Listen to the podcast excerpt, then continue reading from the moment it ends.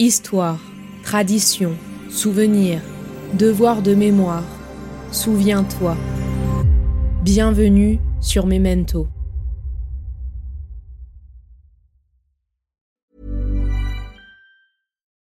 Millions of people have lost weight with personalized plans from Noom, like Evan, who can't stand salads and still lost 50 pounds. Salads, generally, for most people, are the easy button, right? For me, that wasn't an option. I never really was a salad guy. That's just not who I am. But Noom worked for me. Get your personalized plan today at Noom.com. Real Noom user compensated to provide their story. In four weeks, the typical Noom user can expect to lose one to two pounds per week. Individual results may vary. Ryan Reynolds here from Mint Mobile. With the price of just about everything going up during inflation, we thought we'd bring our prices down. So to help us, we brought in a reverse auctioneer, which is apparently a thing. Mint Mobile unlimited premium wireless. Ready to get 30, 30, bit to get 30, bit to get 20, 20, 20, bit to get 20, 20, bit to get 15, 15, 15, 15 just 15 bucks a month. So, Give it a try at mintmobile.com slash switch. $45 upfront for three months plus taxes and fees. Promo rate for new customers for limited time. Unlimited more than 40 gigabytes per month. Slows. Full terms at mintmobile.com. L'histoire que vous vous apprêtez à écouter est inspirée de faits historiques avérés. Les personnages et les dialogues ont été créés à partir de témoignages écrits ou oraux de rescapés de la Shoah, d'archives nationales et d'articles de presse écrits pendant et après la Seconde Guerre mondiale. N'oublions pas, la mémoire est vulnérable, elle s'émiette. Bonne écoute.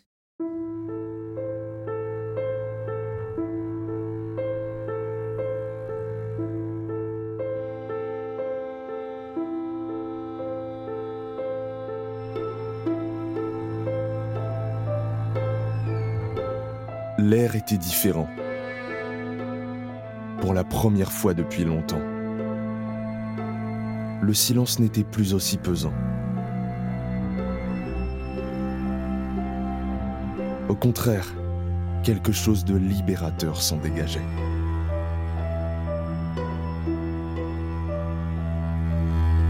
Nous remarquions tous, mes camarades de chambre et moi-même, qu'aucune injure allemande ne nous avait réveillés ce matin.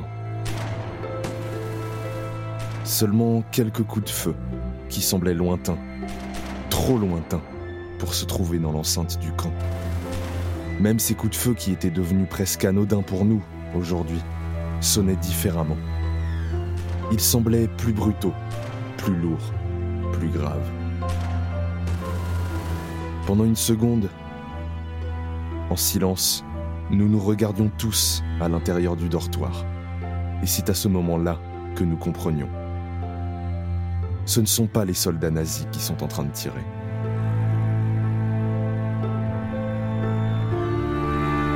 Les rumeurs étaient donc vraies.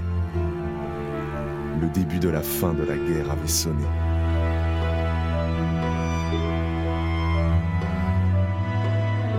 Alors, pour la première fois, un élan de courage nous permettait de nous avancer, un pas après l'autre, vers cette grande porte qui laissait passer quelques rayons de lumière, sans crainte de ce qui pouvait nous attendre de l'autre côté. Certes, nous avions toujours ce mal-être à l'intérieur de nous. Nous étions profondément affaiblis et chaque pas était douloureux. Mais nous avancions vers l'extérieur, un pas après l'autre.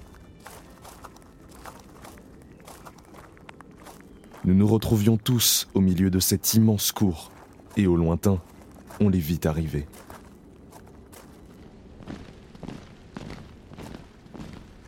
Pas à pas, en rythme, tous alignés, ils se rapprochent de l'entrée du camp, apercevant déjà la voie ferrée aux abords des grillages. Leur pas ralentissait peu à peu. Ils perdaient leur rythme au fur et à mesure qu'ils avançaient vers nous. Leur tête se tournait à droite, puis à gauche. Pour la première fois, ils rencontraient ce lieu, ce que nous connaissons maintenant depuis trois ans. Une vague de tristesse envahissait tout doucement leur marche militaire. Personne ne pouvait, ne serait-ce qu'imaginer, ce que l'on pouvait trouver ici, en franchissant cette entrée macabre. Les soldats américains réalisaient à peine l'horreur à laquelle ils assistaient.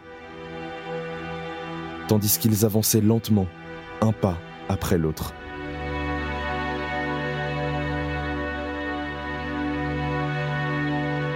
De l'autre côté du grillage, l'ambiance y était différente. Une vague d'espoir venait nous envahir. Leurs uniformes étaient pour nous un signe de victoire et de libération. Les Américains étaient là. Les Américains étaient venus jusqu'à nous. Les Américains nous sortiraient d'ici. Pour la première fois depuis ce qui pourrait être une éternité, je vis un sourire sur le visage d'une de mes camarades, juste à côté de moi, Martha. Quelques larmes coulaient sur son visage, tandis que ses maigres mains secouaient le grillage avec force. Il était devenu difficile, voire impossible pour nous, de ressentir quelconque émotion. Mais pour la première fois, de l'air frais au milieu de ce camp de la mort était rentré dans nos poumons. Un nouveau souffle nous faisait vivre.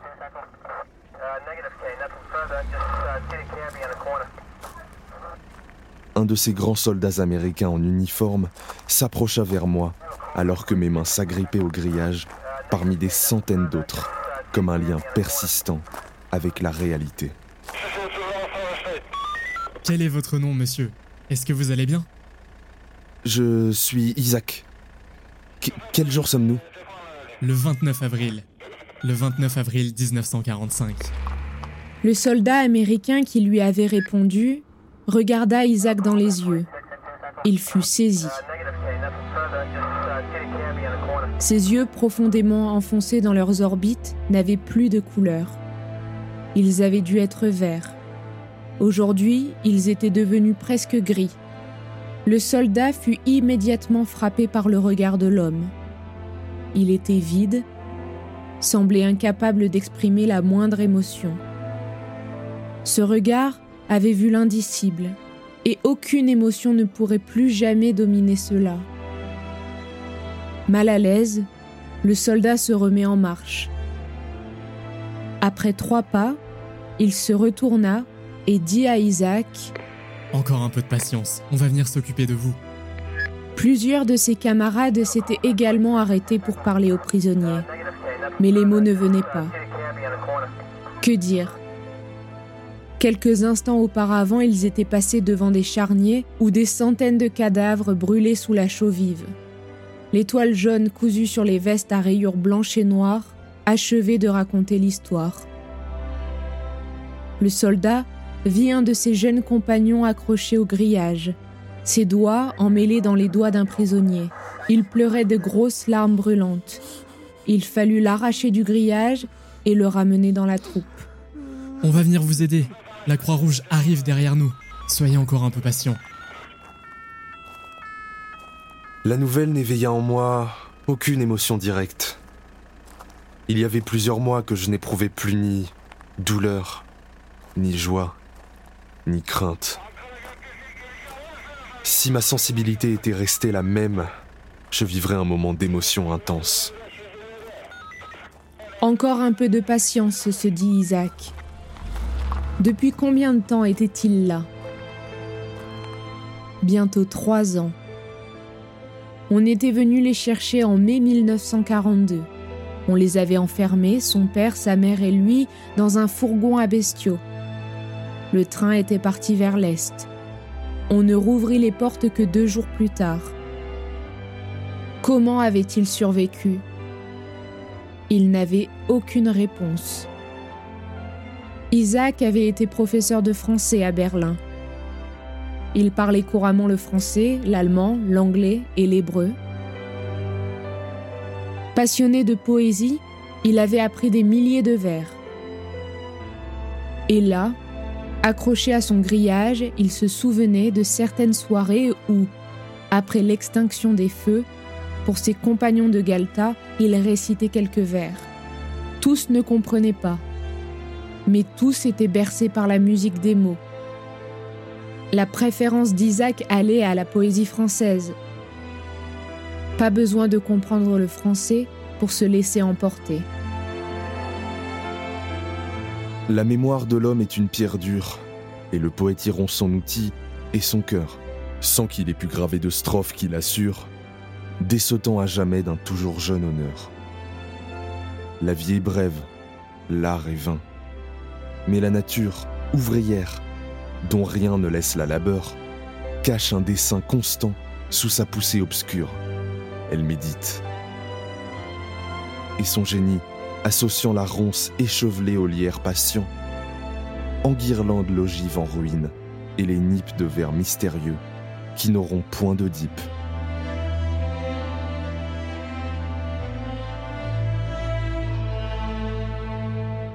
Il avait ainsi l'impression d'arracher quelques instants de bonheur et de douceur, si ces mots avaient encore un sens, dans ce monde de brutalité, de bruit, de fureur et de barbarie, tant que la poésie vivrait.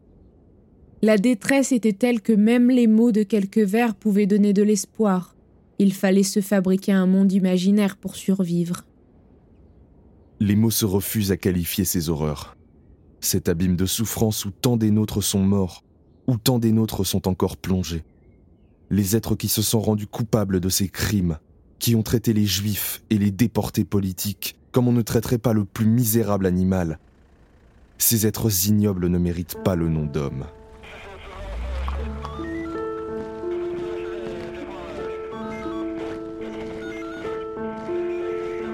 Le 29 avril 1945, aux alentours de midi, Tandis que l'horreur de la Seconde Guerre mondiale est sur le point de s'achever, les troupes yankees, qui ont reçu l'ordre de donner l'assaut sur le camp de travail nazi de Dachau en Allemagne, font leur première manœuvre d'encerclement. Nous sommes des survivants, pas des rescapés. Les camps, nous les gardons dans notre chair. Survivre, c'est la règle du jeu. La vie est une question de millimètres et de secondes une question de savoir où vous êtes et à quel moment, et je crois que cet instinct coulera toujours dans mes veines. On apprit qu'on allait nous transférer dans un hôpital d'évacuation militaire où nous serions pris en charge par une équipe de médecins spécialistes pour chacun des cas à traiter. Nous apprenions plusieurs autres nouvelles rassurantes, comme par exemple que les différents cas de typhus étaient dans une phase de commencement et qu'avec la pénicilline, nous allions pouvoir l'enrayer. La date de notre retour à la maison approchait. Mais quelle allait être ma maison maintenant qu'il m'avait tout pris?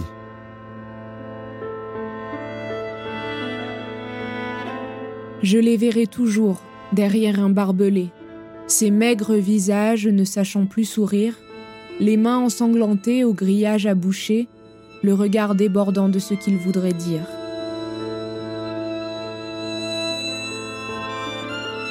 Mais leur bouche asséchée a oublié les mots. Qui pourrait supposer ce qu'on leur fait subir? Ils sont martyrisés dans leur cœur et dans leur peau, comme des suppliciés au royaume du pire. Ils n'ont plus de nom, ils portent des numéros, tatoués dans la chair pour que le sceau perdure, et la tête rasée, entassée dans l'enclos, ils traînent leur effroi en arde à rayures. Il y a des enfants, des vieillards, des femmes, raflés pour des idées ou le port d'une étoile, déportés, dénoncés par un voisin infâme, dans ces camps de la honte où rien ne se dévoile. Il en faudra du temps pour accorder pardon, mais l'oubli ne devrait jamais céder le passage, je reverrai toujours dans mes rêves profonds, serrant le barbelé tous ces maigres visages.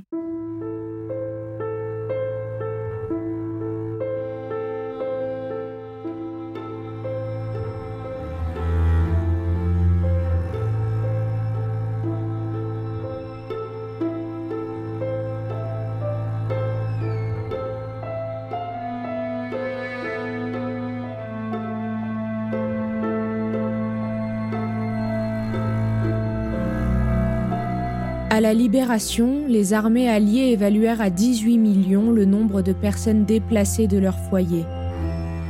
Dès la fin des combats, les rescapés se mettent en mouvement à travers l'Europe afin de regagner leur foyer, retrouver leur famille et tenter de reconstruire leur vie.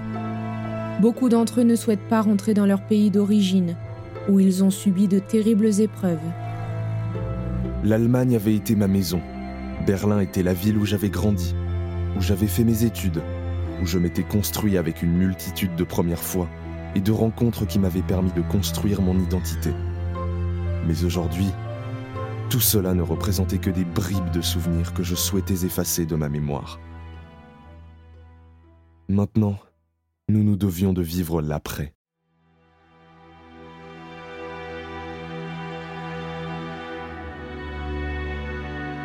Les souvenirs, ce sont des chambres sans serrure, des chambres vides où l'on n'ose plus entrer parce que de vieux parents jadis y moururent. On vit dans la maison où sont ces chambres closes, on sait qu'elles sont là comme à leur habitude, et c'est la chambre bleue, et c'est la chambre rose, la maison se remplit ainsi de solitude.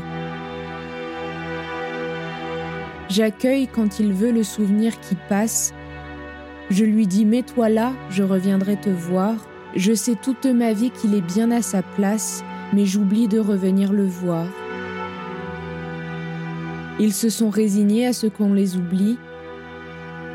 Et si je ne viens pas ce soir ni tout à l'heure, ne demandez pas à mon cœur plus qu'à la vie. Je sais qu'ils dorment là, derrière les cloisons. Je n'ai plus le besoin d'aller les reconnaître.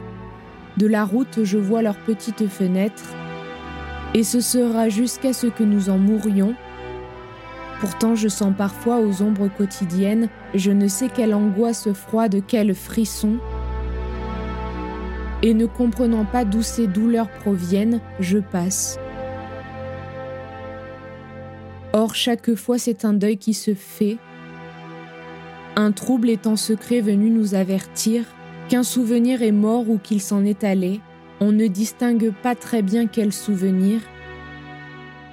Parce qu'on est vieux, on ne se souvient guère, pourtant je sens en moi se fermer des paupières.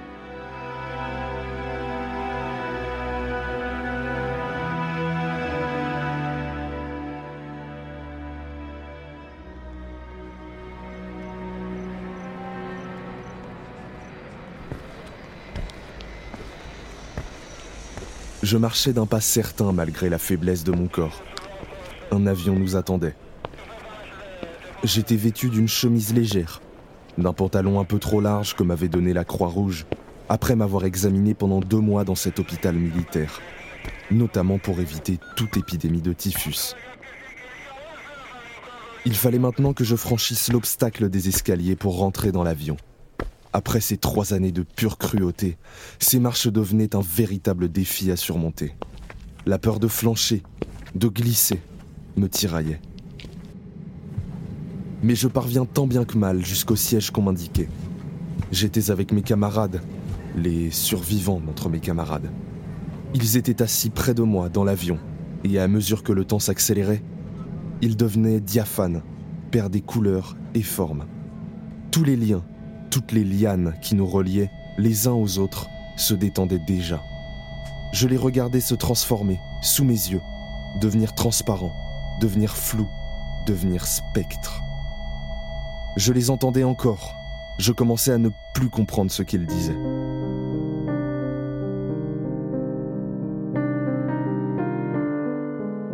On lui avait dit qu'on le libérait, qu'il pouvait rentrer chez lui, ou du moins qu'il pouvait se reconstruire et retrouver un nouvel endroit où se sentir en sécurité, qu'il ne craignait plus rien.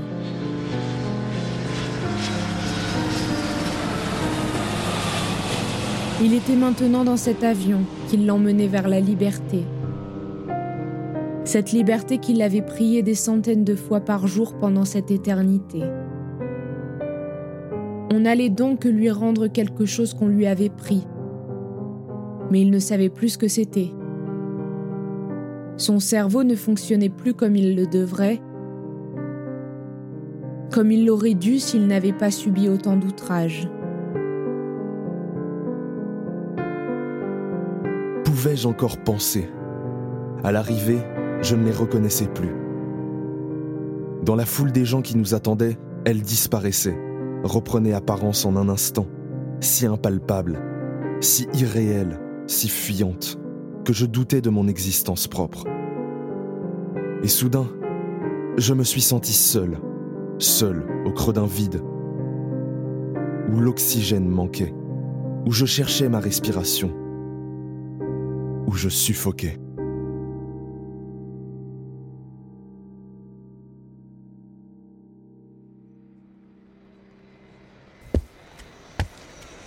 À ma descente d'avion, une femme aux cheveux blonds resserra frileusement un manteau noir qui lui descendait jusqu'au mollet et s'avança vers moi. Les yeux brillants de larmes qu'elle ne pouvait plus refouler, elle me serra longuement dans ses bras. Elle avait un air de famille, les yeux de mon vieil oncle que je n'avais pas revu depuis des années. Je ne sais pas si lui aussi a été déporté, et je ne le saurai probablement jamais, mais par miracle, on avait retrouvé pour moi sa fille, ma cousine Anne, pour venir m'accueillir. Elle était sûrement par ailleurs la seule famille qui me restait. Sois le bienvenu en France. Tu es chez toi maintenant. Allais-je pouvoir m'habituer à ce nouvel endroit que je ne connais que par le biais de vieilles photographies? Est-ce que j'aurai de nouveau un chez moi? Comment pourrais-je savoir si je suis en sécurité ou non?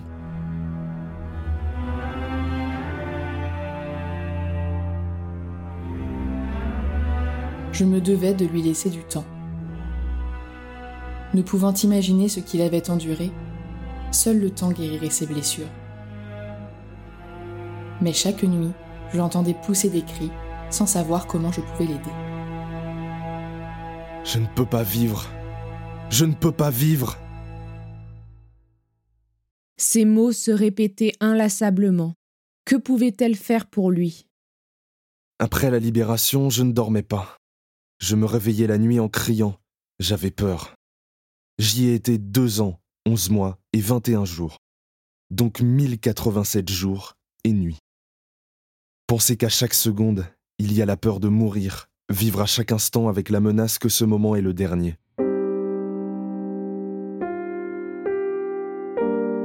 Depuis son arrivée dans cette ville encore étrangère, Isaac se renfermait, n'ouvrant la bouche que pour avaler un peu de nourriture.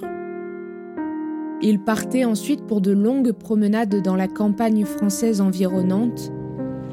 Il habitait près de la mer, et l'air marin lui rendait les idées plus claires. Lorsqu'il revenait, ses mains ne tremblaient plus autant. Une ébauche de sourire éclairait son visage. Une étincelle fugace, brillait de nouveau dans ses yeux. Cependant, ce léger mieux ne durait jamais longtemps. Isaac ne retrouvait pas le chemin de lui-même. Il respirait, il mangeait, il dormait, mais il n'était pas vivant. Il revivait indéfiniment chaque nuit tous les sévices qui lui avaient été infligés. Même s'il avait été libéré, il était toujours prisonnier. C'est comme si on lui avait simplement retiré les connexions qui lui auraient permis d'accéder à d'autres souvenirs. Des souvenirs plus heureux. Tout était faux, visage et livre. Tout me montrait sa fausseté, et j'étais désespéré d'avoir vécu, et j'étais désespéré d'avoir perdu toute capacité d'illusion et de rêve, toute perméabilité à l'imagination à l'explication. Voici ce qui, de moi, est mort à Dachau. Voici ce qui fait de moi un spectre. À quoi s'intéresser quand on décède la fausseté, quand il n'y a plus de clair-obscur, quand il n'y a plus rien à devoir, ni dans les regards, ni dans les livres?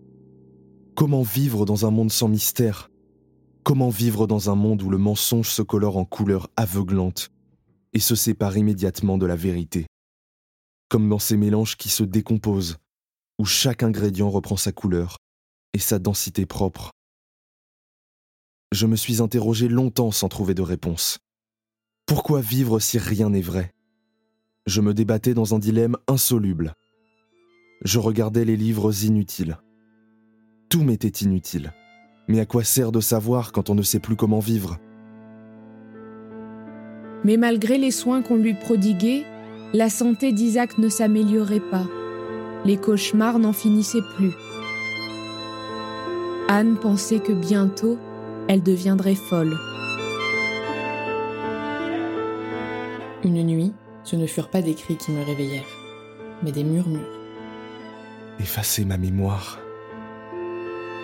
S'il vous plaît, effacez ma mémoire.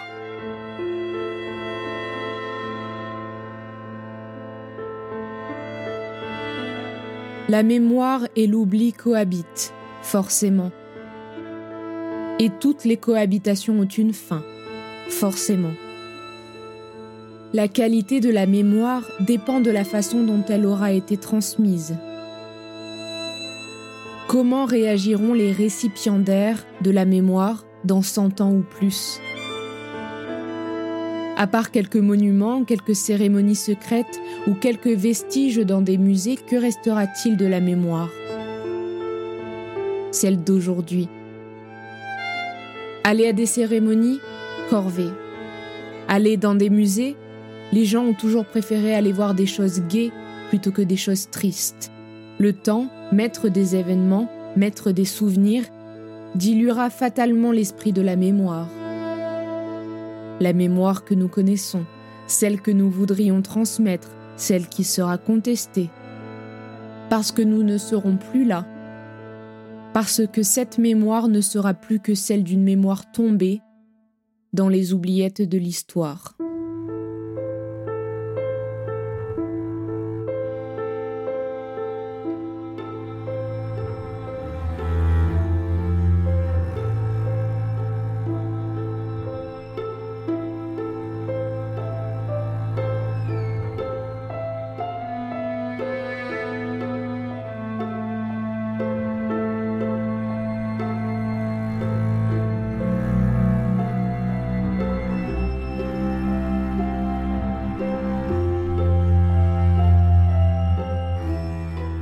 Isaac avait trouvé un travail dans une bibliothèque dans son village de Bretagne, ce qui lui permettait de survivre tout simplement.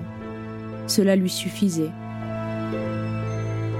Pas d'amis, ses contacts rares étaient réduits à ses voisins, sa cousine Anne qui l'hébergeait et qui ne posait pas de questions, et ses collègues à la bibliothèque qui eux-mêmes n'étaient pas friands de convivialité. Isaac était un homme seul, son monde tout ce qu'il aimait avait disparu un matin de mai 1942. Et sa solitude lui paraissait aujourd'hui préférable à tout ce qu'il avait vécu ces dernières années. Tous les matins, pour aller au travail, il traversait un parc et s'arrêtait devant un kiosque pour lire les gros titres des journaux. Tous les jours, c'était le même rituel. Le marchand de journaux ne le remarquait même plus. Ce matin de mai 1946, presque un an après sa libération du camp, Isaac connaissait son premier printemps d'homme libéré. L'air était doux, le parc magnifique. Il sentait de nouveau le sang couler dans ses veines. Sans pouvoir se dire qu'il était heureux, Isaac se sentait pour la première fois sinon serein, du moins apaisé. Et devant le kiosque, il eut un geste incontrôlé.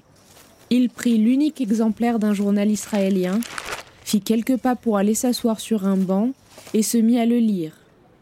La réaction de l'homme du kiosque ne se fit pas attendre. Hé, toi là-bas, c'est pas un salon de lecture ici. Tu prends le journal, tu le payes. Tu te crois où, sale juif? Intérieurement, Isaac reçut l'insulte avec une violence inouïe. Mais trois années à Dachau lui avaient appris à ne plus rien montrer de ses émotions. Il respira profondément, replia son journal, se leva et revint lentement vers le kiosque. Arrivé devant le marchand de journaux, il planta son regard dans le sien. C'était la première fois que l'homme du kiosque affrontait ce regard. Il en fut presque hypnotisé. Puis, Isaac remonta la manche gauche de sa veste et lui présenta l'intérieur de son avant-bras, où étaient tatoués à l'encre six numéros 173, 380. Cette fois-ci, l'homme vacilla et recula d'un pas dans son kiosque. Sans rien dire, Isaac retourna s'asseoir sur son banc et reprit sa lecture.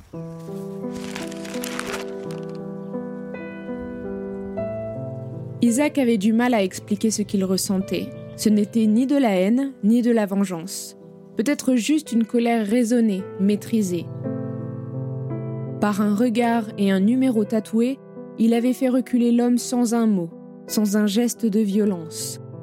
Il n'était peut-être pas responsable, Isaac non plus ne se sentait coupable ou responsable de rien. Mais juste de par l'affrontement d'un homme contre un autre homme, il lui ferait payer par sa honte tout ce que d'autres lui avaient fait, à lui, Isaac, et à ses frères. Tous les jours, Isaac viendrait le lui rappeler. Et tous les jours, Isaac revint lire son journal sur le banc en face du kiosque. L'homme évitait son regard et se taisait. Et tous les jours, Isaac savourait sa victoire et se sentait peu à peu redevenir un homme. Le silence est l'âme des choses qui veulent garder leur secret. Il s'en va quand le jour paraît et revient dans les couchants roses. Il guérit des longues névroses, de la rancune et du regret. Le silence est l'âme des choses qui veulent garder leur secret. À tous les parterres de roses, il préfère un coin de forêt où la lune aux rayons discrets frémit dans les arbres moroses. Le silence est l'âme des choses.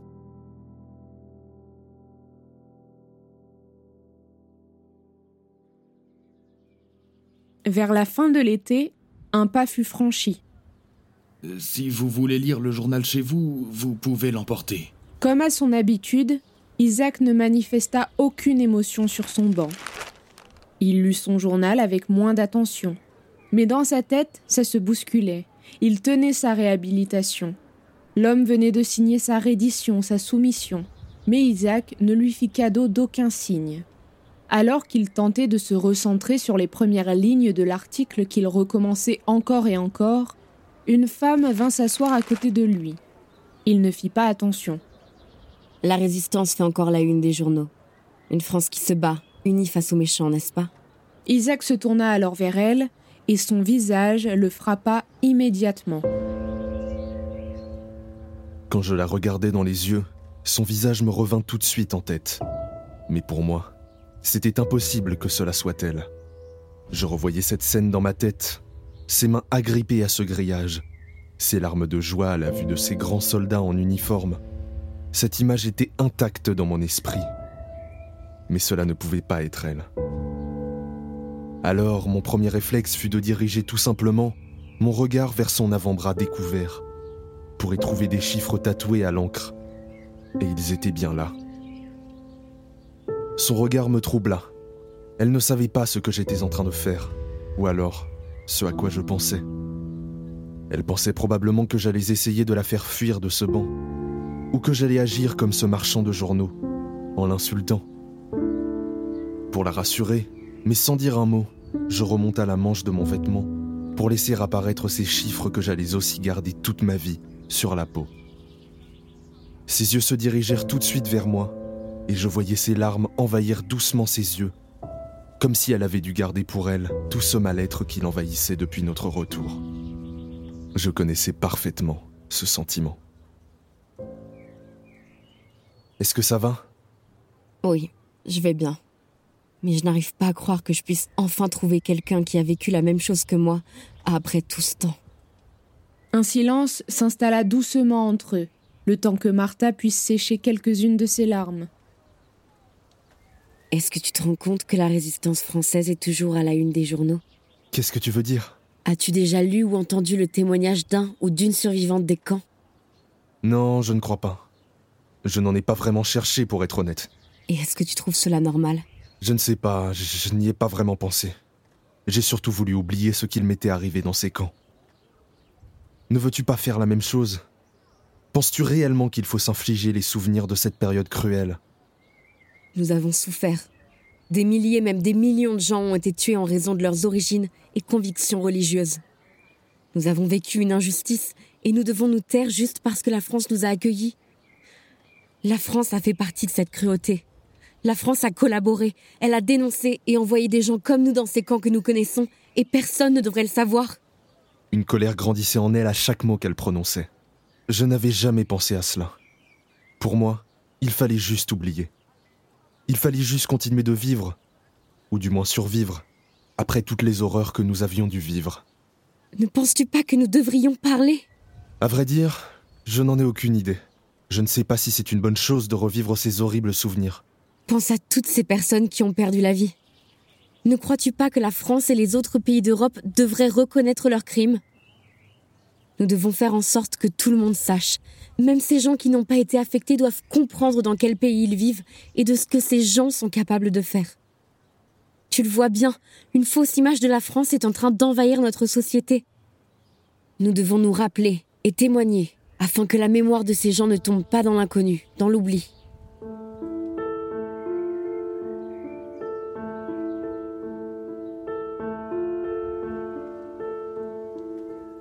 Tomber dans l'oubli, nous rappeler. Mémoire. Oui, tout cela je voulais l'oublier, mais je n'avais pas pensé aux autres, à ceux qui étaient restés là-bas.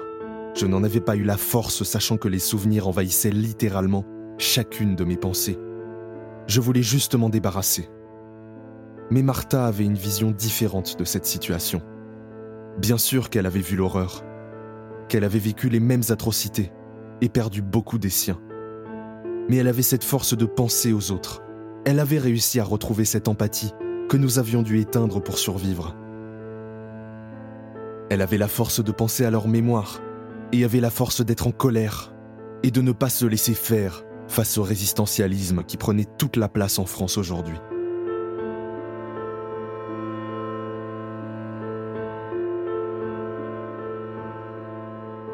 De manière générale, les survivants de la Shoah n'ont pas été écoutés à leur retour, même lorsqu'ils ont eu le désir ou la force de parler. Peu nombreux, et noyés dans la masse des rapatriés ou des victimes de guerre, ils étaient aussi le rappel vivant des compromissions de leur gouvernement dans la déportation et l'extermination. Le moment était à la célébration de l'héroïsme des résistants et des soldats, et non à la valorisation de la souffrance et des victimes. Beaucoup des survivants de la Shoah sont arrivés plus tard sur une terre devenue le pays d'Israël, et qui a rapidement promulgué une loi prévoyant la peine de mort pour les crimes contre le peuple juif, contre l'humanité et les crimes de guerre. Mais au fil du temps, l'encre s'est atténuée. La peau s'est rabougrie. Les tatouages se perdent parfois dans leur chair comme la mémoire collective de la Shoah, dont ils restent les derniers témoins, les derniers rescapés, les dernières voix d'un enfer remis en cause par une certaine rhétorique antisémite. Il ne nous reste qu'une seule ressource, se souvenir, se recueillir. Là où on ne peut rien faire, on peut du moins ressentir inépuisablement. C'est sans doute ce que les brillants avocats de la prescription appelleront notre ressentiment, notre impuissance à liquider le passé. Au fait, ce passé fut-il jamais pour eux un présent? Le sentiment que nous éprouvons ne s'appelle pas rancune, mais horreur. Horreur insurmontable de ce qui est arrivé, horreur des fanatiques qui ont perpétré cette chose, des amorphes qui l'ont acceptée et des indifférents qui l'ont déjà oublié. Le voilà notre ressentiment. Car le ressentiment peut être aussi le sentiment renouvelé et intensément vécu de la chose inexpiable. Il proteste contre une amnistie morale qui n'est qu'une honteuse amnésie. Il entretient la flamme sacrée de l'inquiétude et de la fidélité aux choses invisibles. L'oubli serait ici une grave insulte à ceux qui sont morts dans les camps ce serait un manque de sérieux et de dignité, une honteuse frivolité. Oui, le souvenir de ce qui est arrivé est en nous indélébile, comme le tatouage que nous portons encore sur nos bras. Chaque printemps, les arbres fleurissent à Dachau, comme partout, car l'herbe n'est pas dégoûtée de pousser dans ces campagnes maudites. Le printemps ne distingue pas entre nos jardins et ces lieux d'exprimable misère. Aujourd'hui, quand les sophistes nous recommandent l'oubli, nous penserons fortement à l'agonie des déportés sans sépulture et aux personnes qui ne sont pas revenues. Car cette agonie durera jusqu'à la fin du monde.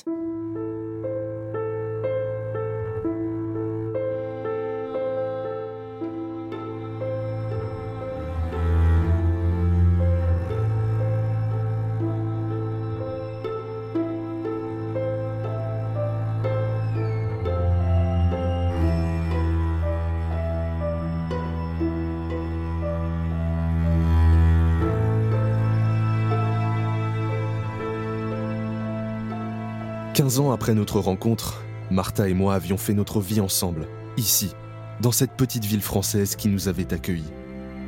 Pendant toutes ces années, la parole se libérait petit à petit. On voyait passer des témoignages, des documentaires, des films, des essais, des œuvres proposées par des historiens qui cherchaient à comprendre pourquoi l'homme avait pu faire autant de mal autour de lui. Certains étaient encore censurés. Il ne fallait surtout pas montrer que les Français avaient fait partie des méchants de l'histoire. Mais certaines de ces œuvres résistaient à la censure et nous offraient donc un peu de vérité. Certains d'entre nous étaient enfin entendus. Des témoignages étaient recueillis par des historiens, car nous étions en réalité une des seules preuves vivantes que tout cela était bien arrivé. Martha, elle, avait créé un groupe de parole et avait rencontré beaucoup de personnes qui avaient vécu la même chose que nous, mais dans des endroits différents. On se rendait compte à ce moment de la multitude d'endroits où ces gens avaient été internés. Combien avait-il eu de camps en Europe? Comment avait-il réussi à rester complètement invisible aux yeux des autres nations? Ce groupe de parole avait fait beaucoup de bien à Martha. Je voyais qu'elle réussissait à reprendre sa vie en main. Elle était devenue très forte. J'admirais sa détermination, son courage et sa volonté de vouloir aider les autres. Ce n'était pas une victime, elle était une survivante. Contrairement à moi, qui n'arrivais pas encore à mettre des mots sur mes émotions, à ce que j'avais vécu dans le passé. Je voulais simplement oublier. Je voulais même oublier ce que j'avais vécu avant ce que l'on commençait à appeler la Shoah. Je voulais oublier ces moments où j'avais été libre à Berlin, avec mes mots et ma poésie. Car maintenant, je ne l'étais plus. Je ne comprenais pas vraiment pourquoi il était important de se souvenir encore et encore de ces horreurs. Pourquoi s'infliger tant de souffrances lorsqu'on veut simplement essayer de vivre à nouveau? Certes, le monde devait savoir à quel point l'homme pouvait être cruel, mais pourquoi moi je devais m'en souvenir? Pourquoi devrais-je garder en mémoire tant d'atrocités, de tortures et de violences?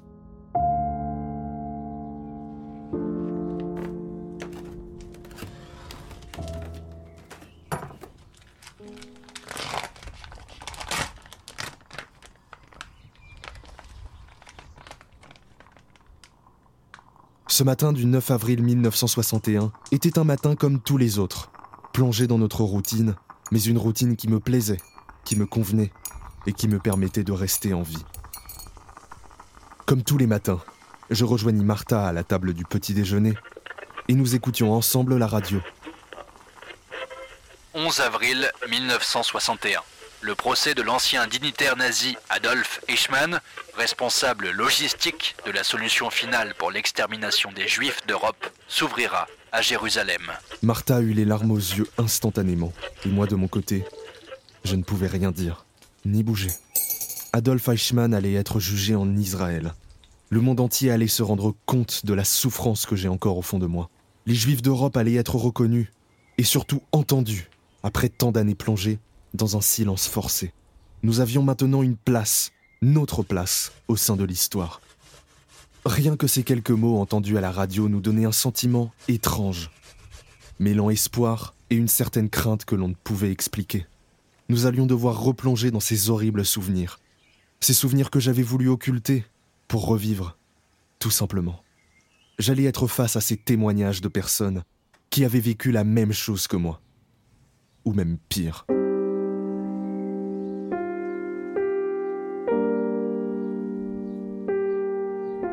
C'est alors que le 11 avril 1961, dès 8 heures du matin, nous étions tous les deux, Martha et moi, comme certainement des millions de personnes à travers le monde, assis devant notre poste de radio.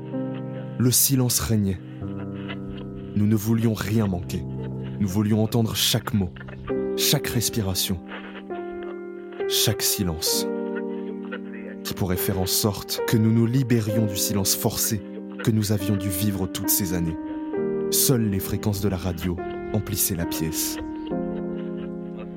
Il est entré dans la cabine de verre à 8h55. Simplement, il est entré et il s'est assis. Le journaliste et poète israélien Raïm Gouri assiste à l'ouverture du procès. Comme le monde entier, il y a les yeux rivés sur ce criminel nazi jugé. Pour la première fois, cet homme de 55 ans, ancien colonel SS, apparaît dans la salle d'audience derrière cette cage de verre, construite pour le défendre contre tout éventuel attentat. L'entrée en matière de ce procès se fait par la prononciation de l'acte d'accusation, composé donc de 15 chefs d'accusation invoqués à l'encontre d'Adolf Eichmann. Quatre concernent des crimes envers le peuple juif, les meurtres commis dans les camps d'extermination lors des exécutions massives, par le travail forcé, la constitution de ghettos, les déportations ou encore les stérilisations forcées. Sept autres concernent des crimes contre l'humanité, ceux commis contre les populations civiles juives des pays occupés, la persécution des juifs pour raisons nationales, raciales, politiques et religieuses, leur spoliation à grande échelle ainsi que la déportation des civils, polonais et slovènes de populations tziganes. Et enfin un crime de guerre qui reprend certains faits déjà mentionnés, mais sous une autre qualification, et la participation à trois organisations criminelles, l'ASS, le SD et la Gestapo. On nous précise également qu'un an auparavant, Adolf Eichmann avait été enlevé en Argentine par des agents du Mossad au terme d'une longue traque. Et oui, pendant une quinzaine d'années maintenant, laissant alors les souvenirs s'effacer, ce fonctionnaire nazi avait échappé à la justice, bénéficiant de complicité et se faisant passer pour un certain Ricardo Clément. Quel nom Messieurs, l'homme qui est devant vous est le destructeur d'un peuple, l'ennemi du genre humain. Il a commis des actes abominables, des actes tels que celui qui les commet ne mérite plus d'être appelé homme. Je demande à la Cour de considérer qu'il a agi avec ardeur de son plein gré et avec passion jusqu'au bout. C'est pourquoi je vous demande de condamner cet homme à mort. La voix du procureur était claire. Chaque mot était pensé et réfléchi, avec une précision indéfinissable, mais aucune émotion ne se dégageait de ses paroles. Il était exemplaire et avait fait parler de lui dans de nombreux journaux que je lisais le matin.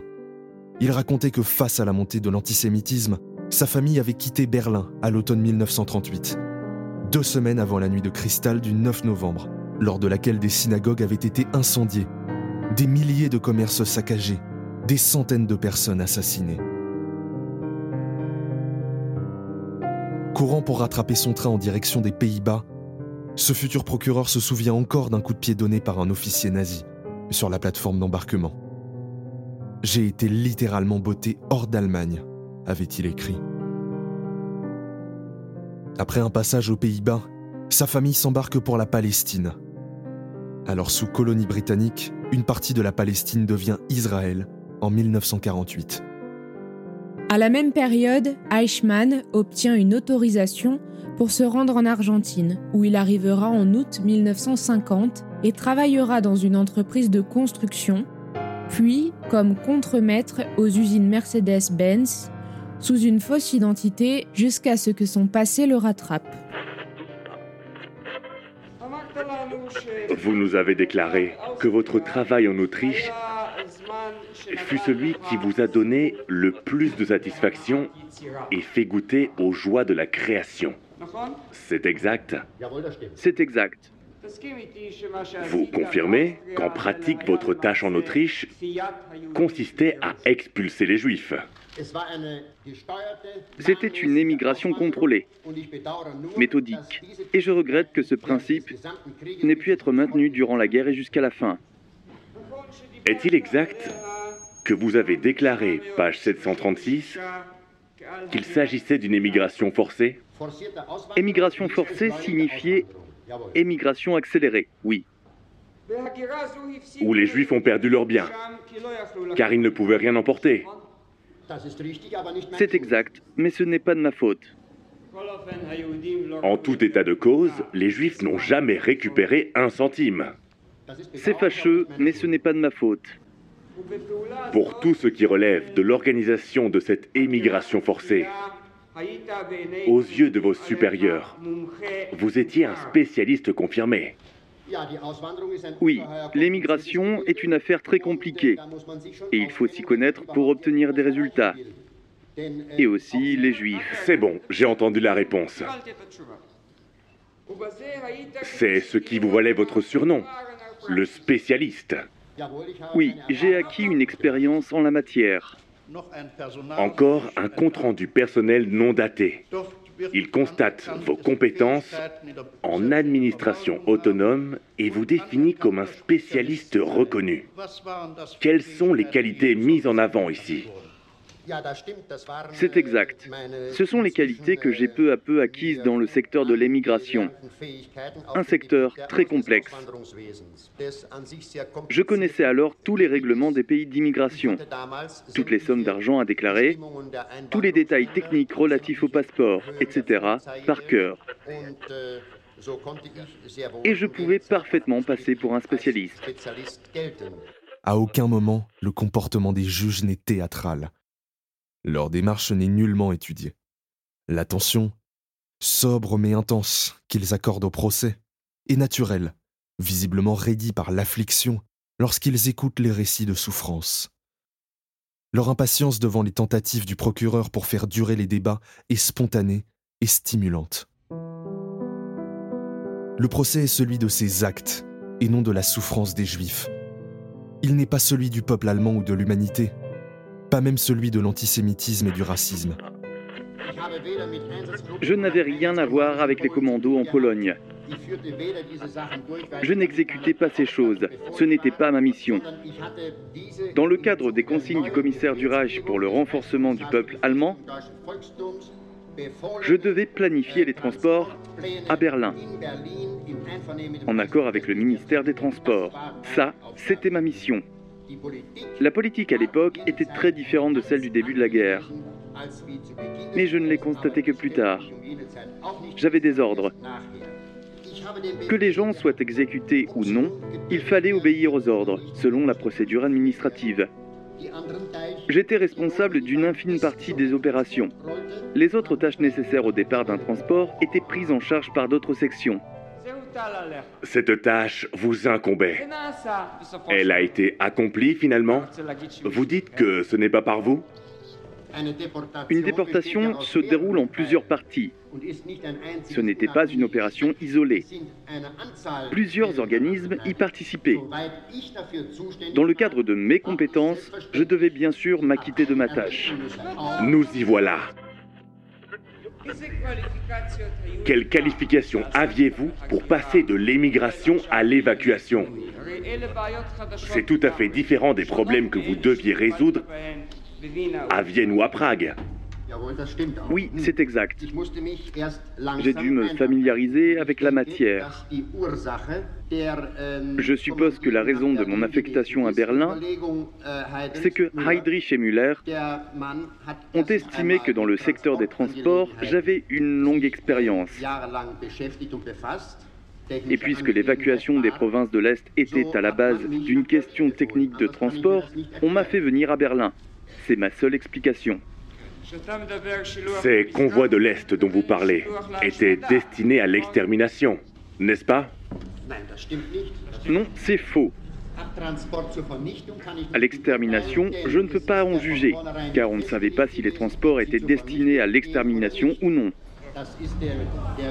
Les sections chargées d'établir les horaires l'ignoraient. C'était un chaos dans les horaires, sur le plan technique. Les négociations avec la direction des chemins de fer et le ministère des Transports du Reich avaient échoué. La collaboration des services ne fonctionnait pas. Les chefs de district donnaient leurs propres ordres. Les dirigeants SS et de la police transmettaient les ordres donnés par leur supérieur, Himmler.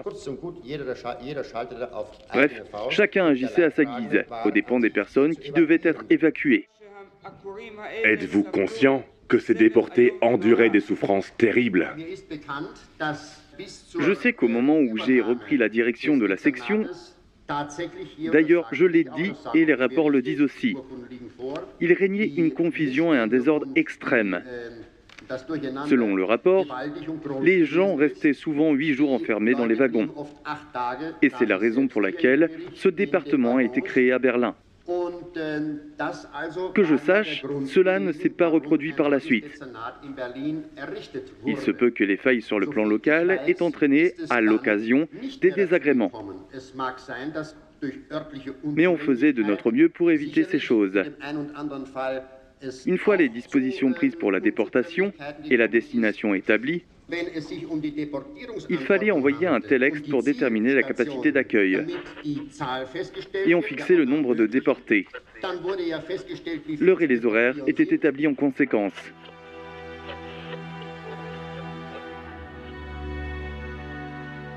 Beaucoup de témoins avaient été convoqués pour venir raconter l'histoire de ce que l'on avait maintenant appelé la Shoah, dans sa globalité et dans sa complexité et non nécessairement pour livrer un témoignage directement lié à l'accusé, comme on pouvait s'y attendre.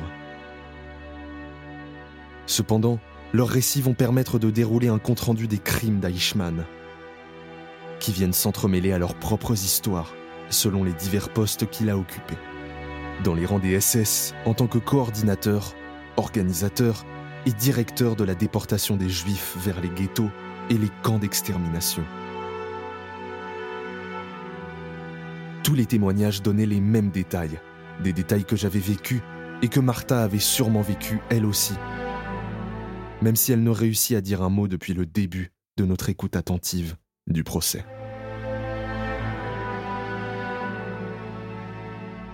Nous ne nous connaissions pas. Nous avions tous des vies différentes, des métiers et des familles différentes, mais nous avions tout de même une histoire en commun. L'histoire des camps, l'histoire de la douleur et de la torture, l'histoire de la discrimination et de l'antisémitisme, l'histoire de la Shoah. C'est à ce moment-là que je compris l'importance de ces témoignages, l'importance de se rappeler et de transmettre.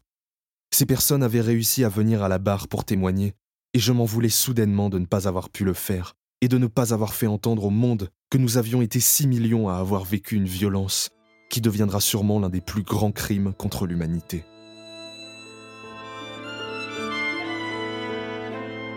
Vous qui vivez en toute quiétude, bien au chaud dans vos maisons, vous qui trouvez le soir en rentrant la table mise et des visages amis, considérez si c'est un homme que celui qui peine dans la boue, qui ne connaît pas de repos, qui se bat pour un quignon de pain, qui meurt pour un oui ou pour un non. N'oubliez pas que cela fut, non, ne l'oubliez pas. Gravez ces mots dans votre cœur, pensez-y chez vous, dans la rue, en couchant, en vous levant, répétez-les à vos enfants ou que votre maison s'écroule. Que la maison vous accable, que vos enfants se détournent de vous.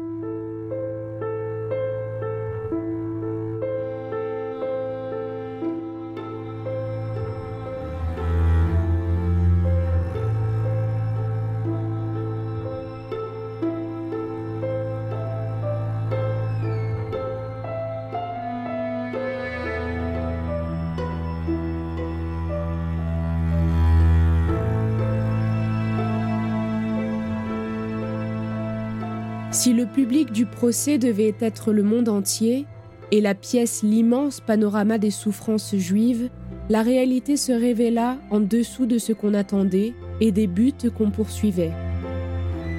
Passés les 15 premiers jours, les journalistes ne furent plus fidèles au rendez-vous et le public changea radicalement. Il était supposé se composer maintenant d'Israéliens, de ceux qui étaient trop jeunes pour connaître cette histoire ou à qui on ne l'avait jamais racontée, les Juifs orientaux par exemple. Mais Martha et moi étions toujours au rendez-vous devant notre poste de radio.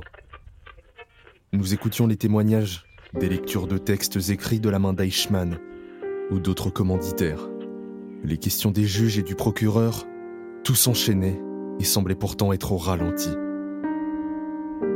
Notre intention n'était plus vraiment de réaliser que nous n'étions pas les seuls et d'assister à cette libération de la parole, mais nous voulions surtout comprendre qui était ce personnage, le spécialiste. Lorsque nous entendions sa voix, le rythme était calme, chaque mot était réfléchi, aucune forme de stress ou d'appréhension n'était détectable. Mais cet homme à la voix si calme avait fait partie de toute cette orchestration. cet homme à l'allure complètement banale et ordinaire avait fait les pires choses que l'humanité ne pouvait concevoir. Pourquoi? Comment était-ce possible d'être aussi sain d'esprit face à la cour et en même temps capable des pires horreurs?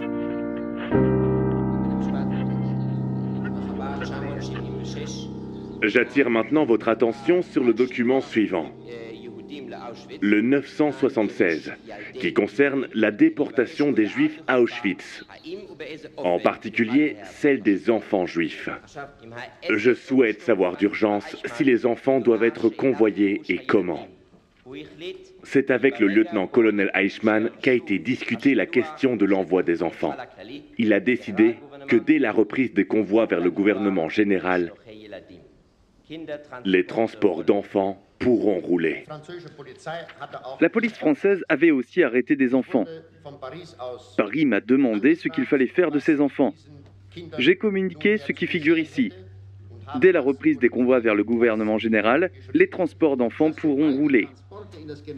Le fait qu'il ait fallu 11 jours pour prendre une décision sur cette affaire prouve que de mon côté, j'ai dû soumettre le dossier à mes supérieurs hiérarchiques. Je n'étais pas habilité à décider moi-même. Et quand mes supérieurs m'ont transmis la décision, 11 jours plus tard, j'ai informé Paris de la décision, selon les ordres. Ce sont les documents français qui prouvent et montrent mon rôle d'agence de transmission. Nous savions également que ce procès, au-delà de condamner un homme pour ses crimes, allait également rétablir quelques vérités cachées et donc assombrir l'image de la France. Car oui, nous vivions aujourd'hui dans un pays où l'unité patriotique régnait et ne laissait la place qu'au résistentialisme, à la force de la patrie, en enterrant alors toute la souffrance que nous avions vécue. Lorsque les témoins passaient à la barre devant la cour, le procureur posait toujours ces mêmes questions. Pourquoi n'avez-vous pas protesté? Pourquoi êtes-vous monté dans le train? Il y avait 15 000 personnes et devant vous, des centaines de gardes.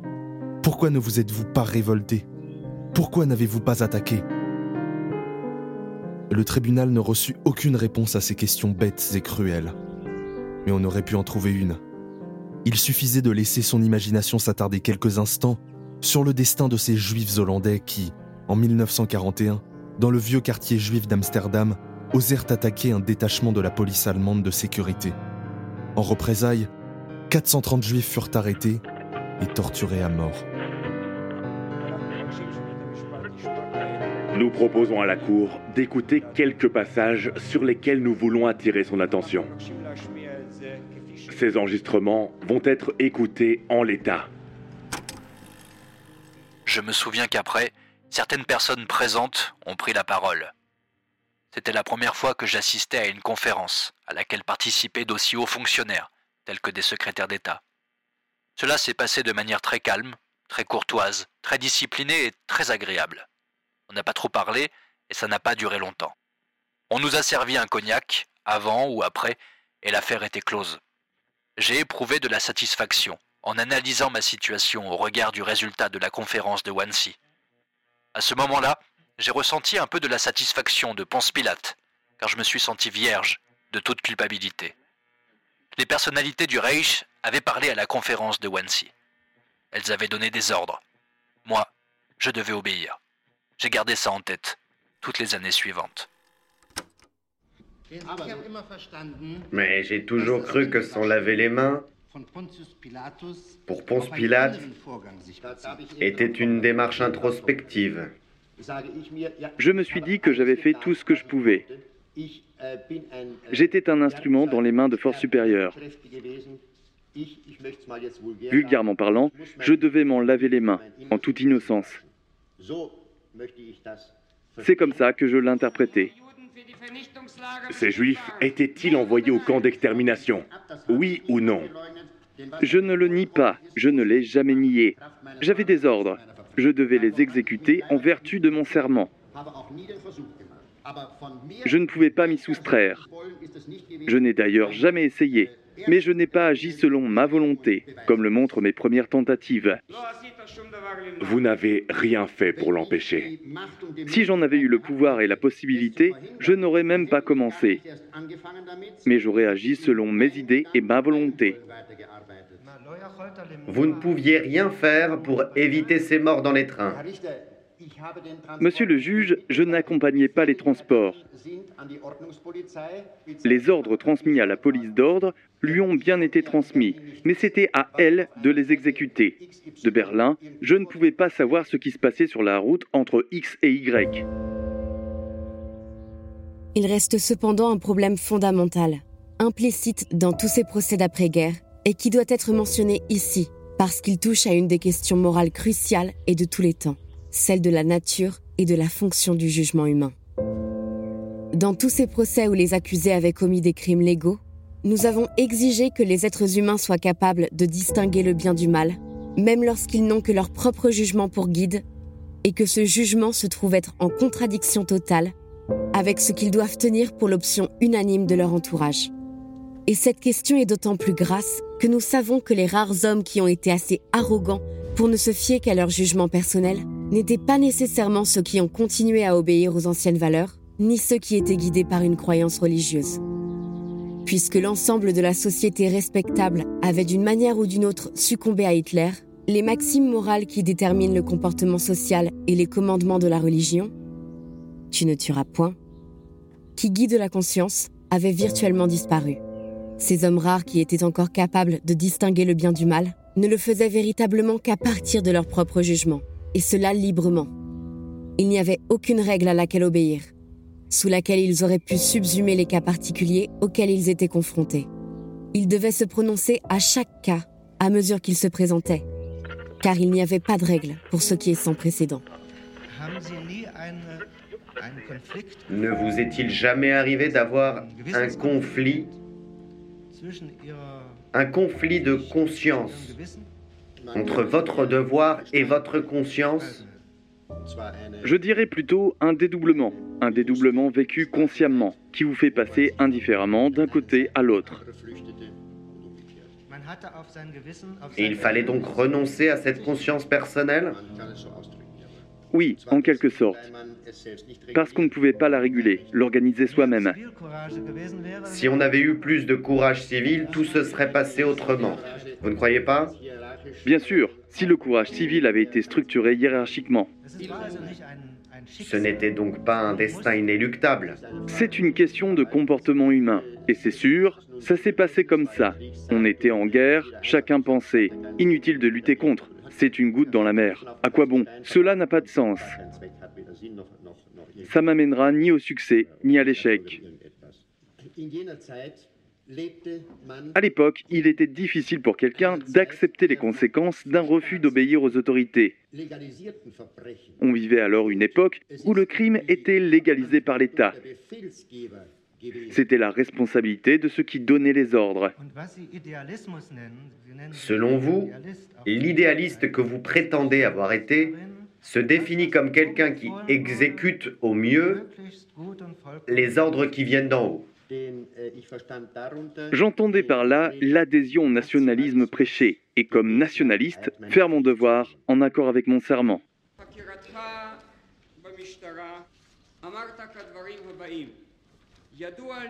Au cours des interrogations menées par la police, vous avez déclaré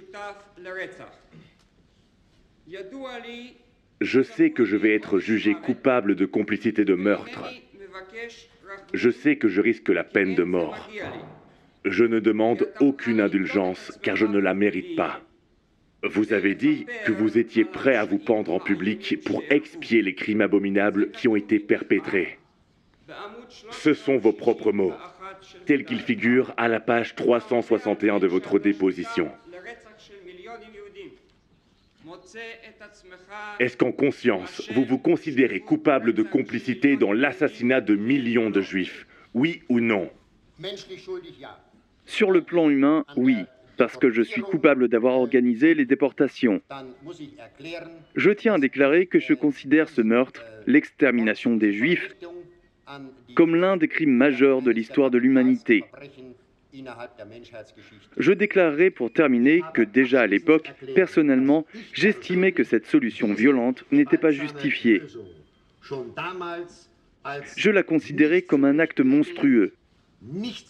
J'étais lié par mon serment d'obéissance et j'ai dû m'occuper dans mon secteur de la question de l'organisation des transports.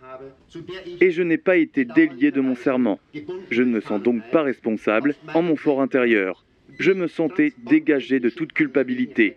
J'étais très soulagé de n'avoir rien à faire avec l'extermination physique, de n'avoir rien à faire. J'étais bien assez occupé par le travail qu'on m'avait ordonné de faire. J'étais adapté à ce travail de bureau dans la section. J'ai fait mon devoir conformément aux ordres.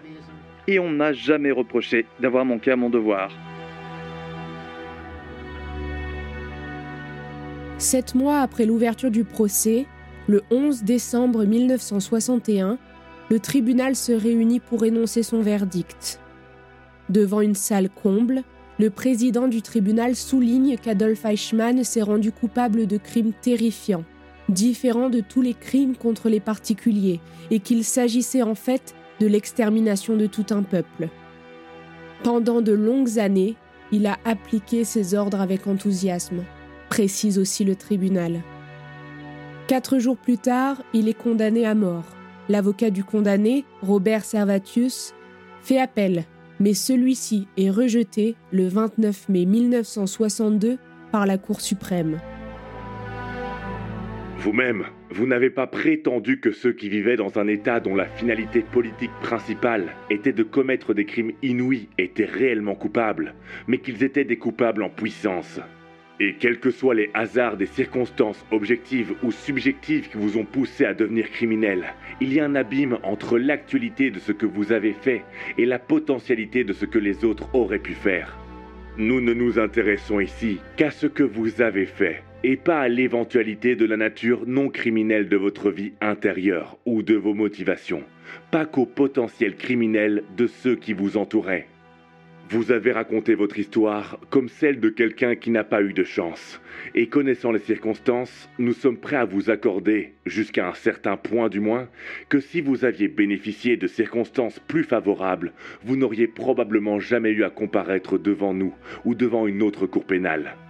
Supposons, pour les besoins de la cause, que seule la malchance a fait de vous un instrument constant dans l'organisation du meurtre de masse, il reste encore le fait que vous avez exécuté et donc soutenu activement une politique de meurtre de masse. Car la politique et l'école maternelle ne sont pas la même chose. En politique, obéissance et soutien ne font qu'un. Et puisque vous avez soutenu et exécuté une politique qui consistait à refuser de partager la terre avec le peuple juif et les peuples d'un certain nombre de nations, comme si vous et vos supérieurs aviez le droit de décider qui doit et ne doit pas habiter le monde. Nous estimons qu'on ne peut attendre de personne, c'est-à-dire d'aucun membre de l'espèce humaine, qu'il veuille partager la Terre avec vous.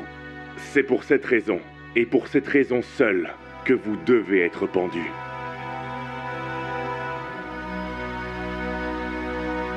Pendant de longues semaines et mois, nous avons assisté à un procès qui restera gravé dans nos mémoires et dans celles des générations qui suivront la nôtre.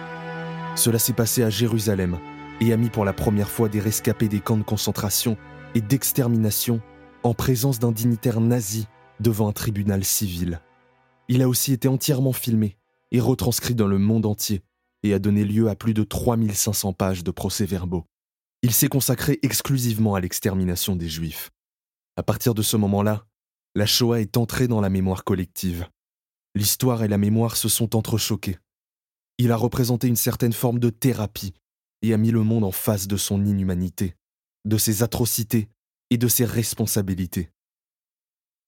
Nos vies ne changeront pas considérablement après ce procès, mais une chose est sûre. On ne pourra plus dire que l'on ne savait pas. Nous avons été entendus.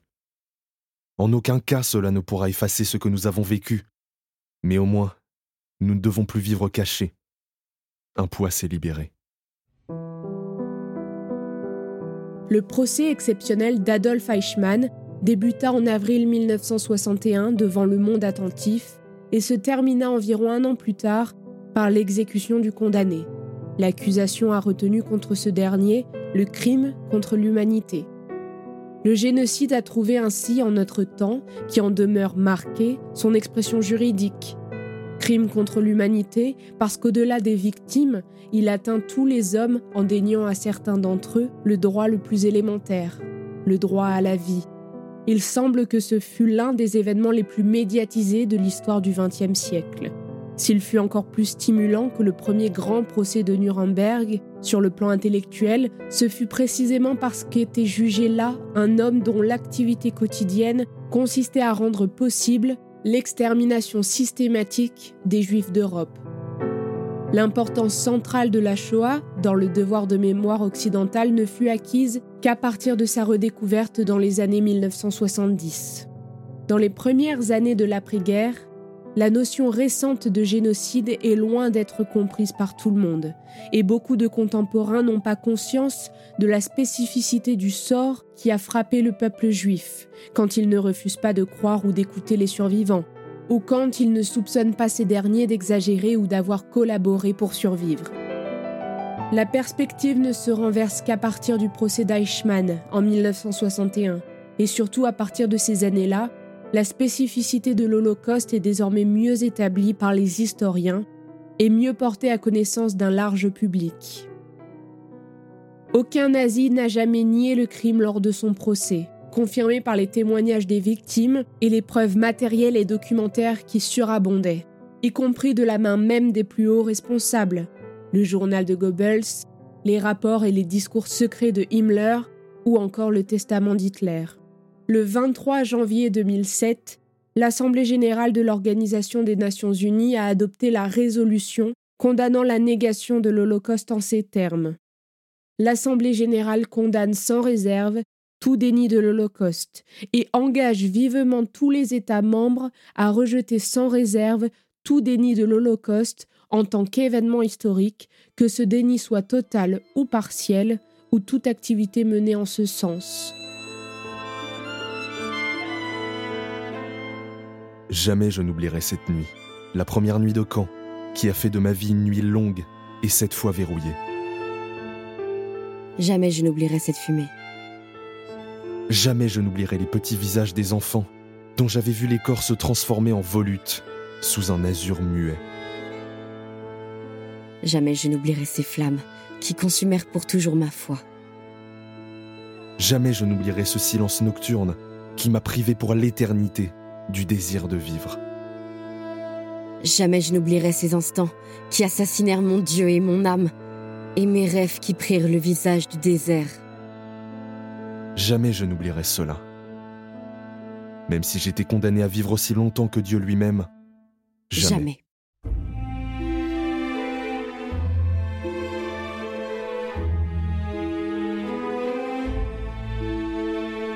Vous venez d'écouter le dernier épisode de la série radiophonique Les arbres fleuriront à Dachau.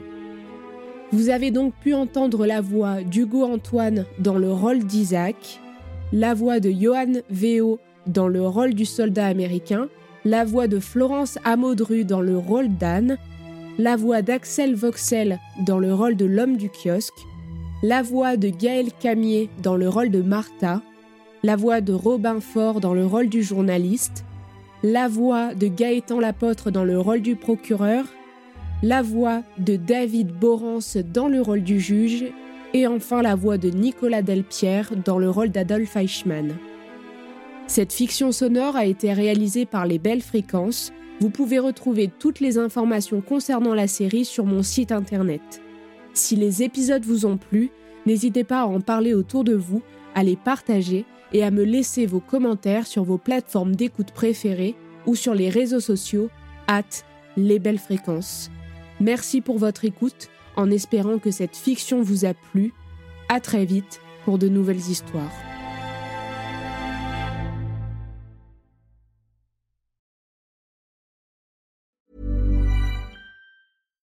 One size fits all seemed like a good idea for clothes. Nice dress. Uh, it's a it's a t-shirt. Until you tried it on. Same goes for your healthcare. That's why United Healthcare offers a variety of flexible, budget friendly coverage for medical, vision, dental, and more. So, whether you're between jobs, coming off a parent's plan, or even missed open enrollment, you can find the plan that fits you best. Find out more about United Healthcare coverage at uh1.com. That's uh1.com. Hey, I'm Ryan Reynolds. Recently, I asked Mint Mobile's legal team if big wireless companies are allowed to raise prices due to inflation. They said yes. And then when I asked if raising prices technically violates those onerous two year contracts, they said, What the f are you talking about, you insane Hollywood ass? So to recap, we're cutting the price of Mint Unlimited from $30 a month to just $15 a month. Give it a try at mintmobile.com slash switch. $45 up front for three months plus taxes and fees. Promo rate for new customers for limited time. Unlimited more than 40 gigabytes per month. Slows. Full terms at mintmobile.com. Millions of people have lost weight with personalized plans from Noom, like Evan, who can't stand salads and still lost 50 pounds. Salads, generally, for most people, are the easy button, right? For me, that wasn't an option. I never really was a salad guy. That's just not who I am. But Noom worked for me. Get your personalized plan today at Noom.com. Real Noom user compensated to provide their story. In four weeks, the typical Noom user can expect to lose one to two pounds per week. Individual results may vary. Hey there, it's Michelle Norris. I'm host of a podcast called Your Mama's Kitchen. When I travel, I'm usually looking for a way to find a taste of home when I'm not at home. And one of the things I love to do when I am at home is entertain. And Airbnb allows me to do that. When I was in California recently, I rented a house that had a great kitchen. And when we were sitting around the table, we we're all thinking, we're in someone else's house. Someone could be in all of our homes as well. If you have a home, but you're not always at home, you have an Airbnb. Your home might be worth more than you think. Find out how much at airbnb.com/slash host.